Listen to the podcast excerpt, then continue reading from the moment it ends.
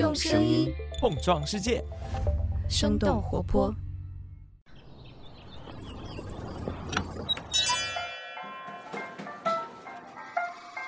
您的生动早咖啡好了，请慢用。嗨，早上好呀！今天是二零二二年的三月九号，星期三，这里是生动早咖啡，我是来自生动活泼的梦一，几条商业科技轻解读，和你打开全新的一天。说起和女性健康相关的科技产品，你能够想到什么呢？是追踪月经周期的应用，或者是预测排卵期的 App？其实现在针对女性健康领域的科技创新，已经有了一个专有的名词，叫做 FemTech，也就是 Female 女性和 Technology 科技这两个词的结合。而在这个领域，现在也涌现出了越来越多的初创企业，有的甚至是已经成功上市了。那么，FemTech 这个概念和我们日常所接触的医疗领域的创新有些什么不同？这个领域现阶段又有哪些富有创意的产品和公司？他们又正在试图满足哪些曾经被忽视的需求呢？那在这之前，我们先来关注三条简短的商业科技动态。你知道海底捞也开始推出烧烤外卖了吗？三月六号，微信公众号“海底捞外送”发布了推送，表示海底捞正式开通了烧烤外送服务，将会提供半成品，让消费者在家自己制作。产品主要有羊肉类、排骨类、锡纸类等等。目前，这个服务已经在北京和成都的部分海底捞外送门店上线了，其他的城市也将会陆续上线。其实，早在2010年，海底捞就开始做自营外卖。2016年，海底捞的自营配送“海底捞外送”陆续从门店独立出来。根据界面的报道，海底捞近些年来在外卖业务上频频发力，尤其是在疫情期间，成为了营收的重要贡献。财报数据显示，2020年海底捞的外卖业务比2019年增。增长了大约六成，但是随着疫情趋于缓和，外卖业务的收入有所回落。二零二一年中期财报显示，海底捞在二零二一年的上半年外卖业务收入同期减少了近百分之十六，对营收的占比有所下滑。下面来关注一下科技公司暂停在俄罗斯业务的最新进展。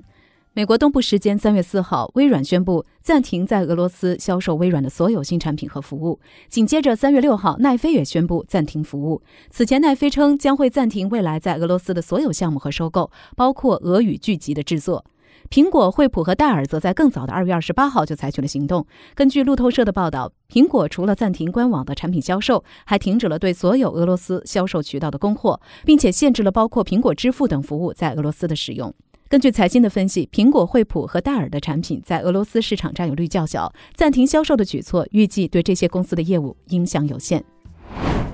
下面和你一起再来关注一下四大浏览器巨头的一次合作。最近，浏览器 Chrome、Safari、Firefox 和 Edge 的所属四家公司 Google、苹果、微软和 Mozilla 都宣布将会联合两家软件咨询公司，创建一个名叫 Interop 2022的网络标准。这个标准是致力于消除不同浏览器之间兼容性的问题。类似的兼容性问题普遍存在于互联网之中。你可以想象一下，如果你用 Safari 浏览器打开一个网页，而网页上显示的内容却是很多比例失调、堆砌在一起的图片，让人无法阅读，而这个网页内容对你来说又十分重要，那你是不是不得不为这个网页重新下载一个 Chrome 浏览器呢？为了改善人们的 Web 使用体验。Interop 2022网络标准在原有的 Compact 2021基础之上，试图更进一步地解决这一类的兼容问题。那具体来说呢，这一项标准囊括了多项评测的项目，能够帮助开发者腾出精力，更多的放在网站的设计和交互上，而不是处理兼容性的问题上。而对于浏览网页的用户来说，这也就意味着在网页上能够获得更好的阅读和交互体验。以上呢就是今天值得你关注的几条简短动态，别走开，我们马上和你来了解一个和女性相关的新概念，FemTech。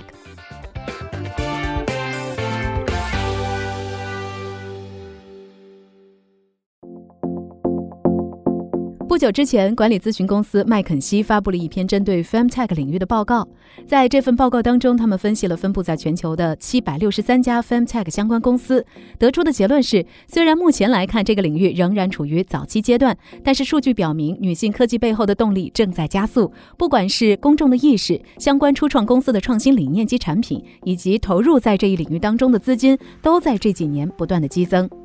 那么，首先我们要回答的一个问题是什么是 FemTech？Femtech 这个术语最早出现在2016年，是由一家在德国成立的经期和排卵跟踪应用程序 Clue 的创始人 Ida Ting 创造的。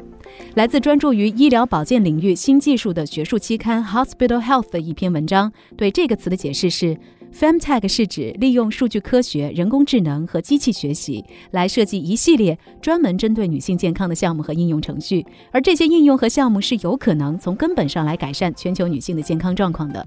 福布斯杂志对这个词的解释是：各种与女性健康相关的软件、技术、产品和服务，包括诸如生育力测试、怀孕和护理、月经跟踪等等在内的解决方案。来自金融数据和研究公司 PitchBook 的分析师认为，作为一个相对较新的行业，要定义 FemTech 不是一件容易的事。虽然有些人还将美容和护肤的产品视为行业的一部分，但是更多的情况下，当人们谈论 FemTech 的时候，讨论的是那些正在试图填补女性健康市场空白的产产品和服务，以及他们背后的公司。而这一概念推出的目的是为了推动创新、吸引投资、打破现存的障碍和禁忌。根据《经济学人》的文章，二零二零年，德国大型制药商拜耳斥资四点二五亿美元，收购了一家专门针对更年期症状来研究非激素疗法的英国初创企业。微软的联合创始人比尔·盖茨也资助了一家通过生物技术研发人工母乳的创业公司。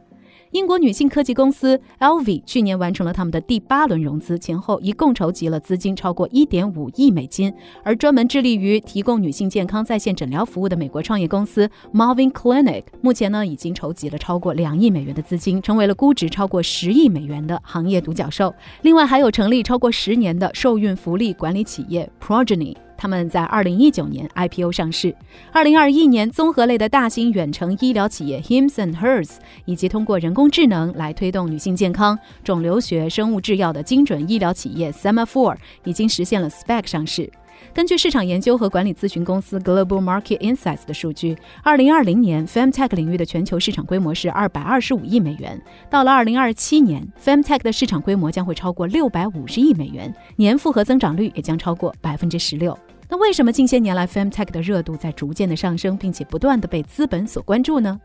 原因之一，女性健康管理的巨大市场需求。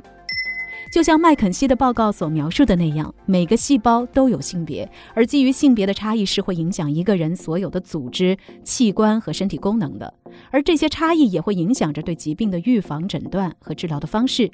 从幼年到老年，女性的一生需要经历多种情况，包括经期、怀孕、哺乳期、更年期等等。而女性健康这个概念也绝不仅仅关乎于生育和生殖健康，虽然这些也确实是女性健康的重要一部分，但是女性和男性的身体还有很多在此之外的不同。比如说，由于雌性激素会降低女性的能量消耗，所以女性会比男性更容易发胖，而女性也比男性更容易受到各种慢性疾病的困扰，比如自身免疫系统类的疾。病偏头疼、多囊病、骨质疏松等等。除此之外，很多的疾病由于女性跟男性有着不一样的症状，所以也存在着更高的风险。比如突发心脏病这种疾病，最常见的症状会被认为是胸痛。虽然一些女性也会有胸痛的表现，但更多的时候，女性的心脏病发作可能是腹痛、肩颈背部的疼痛，或者是无法控制四肢等等症状。这就和男性表现出的胸痛、呼吸困难等等症状相比，不够典型。而这些所谓的不典典型的表现就可能会导致误诊、延误治疗。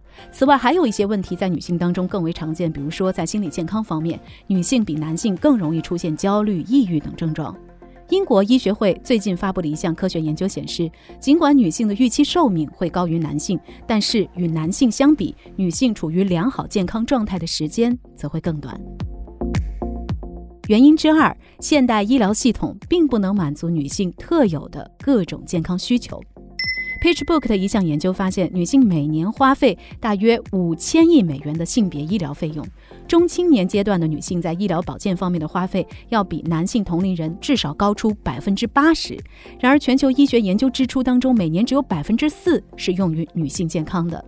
根据《经济学人》的文章介绍，技术领域与女性健康相关的需求一直没有得到关注的一个重要原因，是几十年来医疗保健产品和解决方案的设计、开发和交付没有太多关注男性和女性的医疗需求是不同的这一事实。而生命科学研究绝大多数是针对男性身体量身定制的。对于一些影响全人类的疾病，男性通常是研究对象。这主要是由于人们错误地担心女性的荷尔蒙波动会干扰研究结果。那在少数更具包容性的研究当中，结果也很少按照性别来分类，这也就模糊了疾病和治疗药物对女性的不同影响。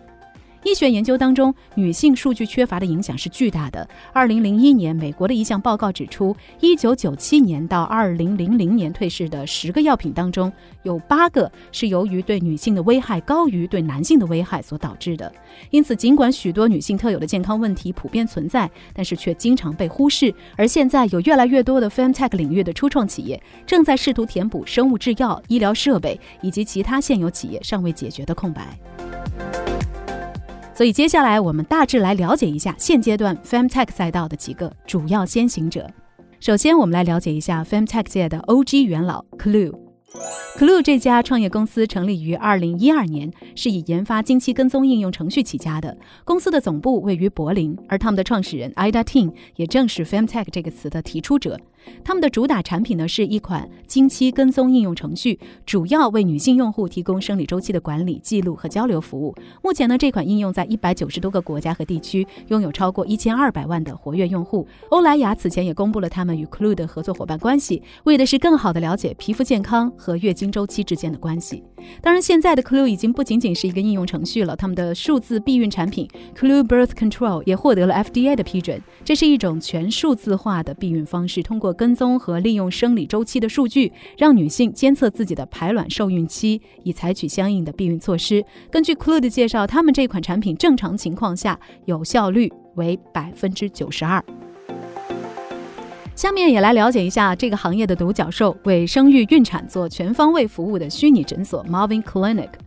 Marvin Clinic 是一个涵盖了女性在生育、孕产、新生儿护理，甚至是重返职场等等各个环节服务的数字诊所。他们也是目前美国私募市场上纯女性健康数字企业中的第一个独角兽。他们拥有强大的女性健康护理团队，包括妇产科医生、受孕、怀孕和产后专家、职业护士、睡眠辅导、育儿专家和职业辅导等等。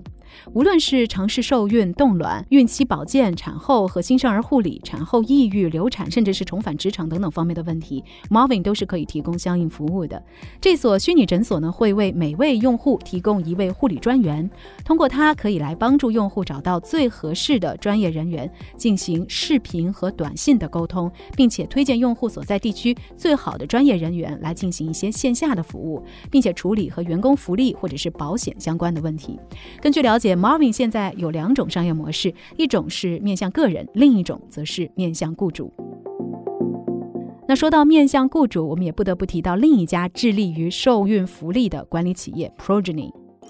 Progeny 是 femtech 领域当中为数不多的上市企业，也是一家面向雇主销售的员工受孕福利提供商。它主要的受众呢是有辅助生殖需求的群体。在美国，不孕症是传统医疗保险覆盖面非常有限，或者是根本没有覆盖的一种高患病率疾病，患者往往面临最高报销金额的限制。Progeny 通过它不同的解决方案，让用户在整个受孕过程当中可以更灵活地做出花费决策，以更有效的方式来提高受孕成功的几率。那现在呢？美国已经有不少的雇主在签订合同的时候，会为他们的每一位符合条件的员工来购买一个 Progeny 受孕福利包。员工可以在 Progeny 的网络上面选择他们首选的诊所，在整个的受孕过程当中进行他们和生育专家认为那些必要的治疗，比如说冻卵、胚胎植入以及胚胎植入前遗传学诊断等等医疗服务。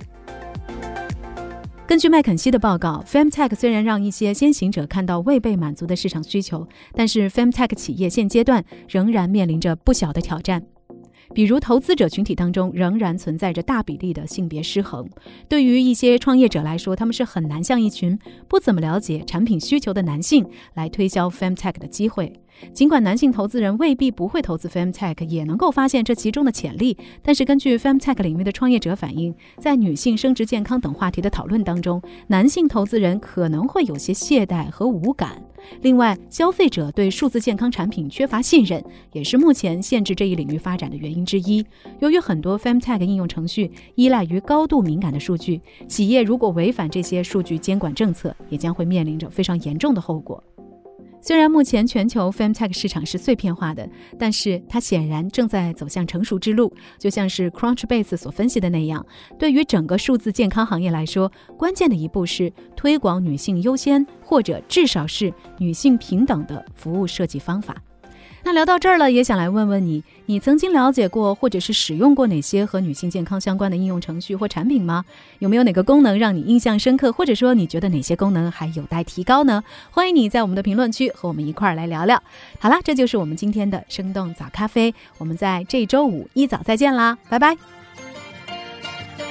这就是今天为你准备的生动早咖啡，希望能给你带来一整天的能量。如果你喜欢我们的节目，请记得在苹果 Podcast 给我们五星或者好评，也欢迎你分享给更多的朋友，这会对我们非常有帮助。同时，你也可以在公众号和微博搜索“生动活泼”，“声”是声音的“声”，这样就可以了解更多与我们节目相关的信息啦。生动早咖啡，期待与你下次再见。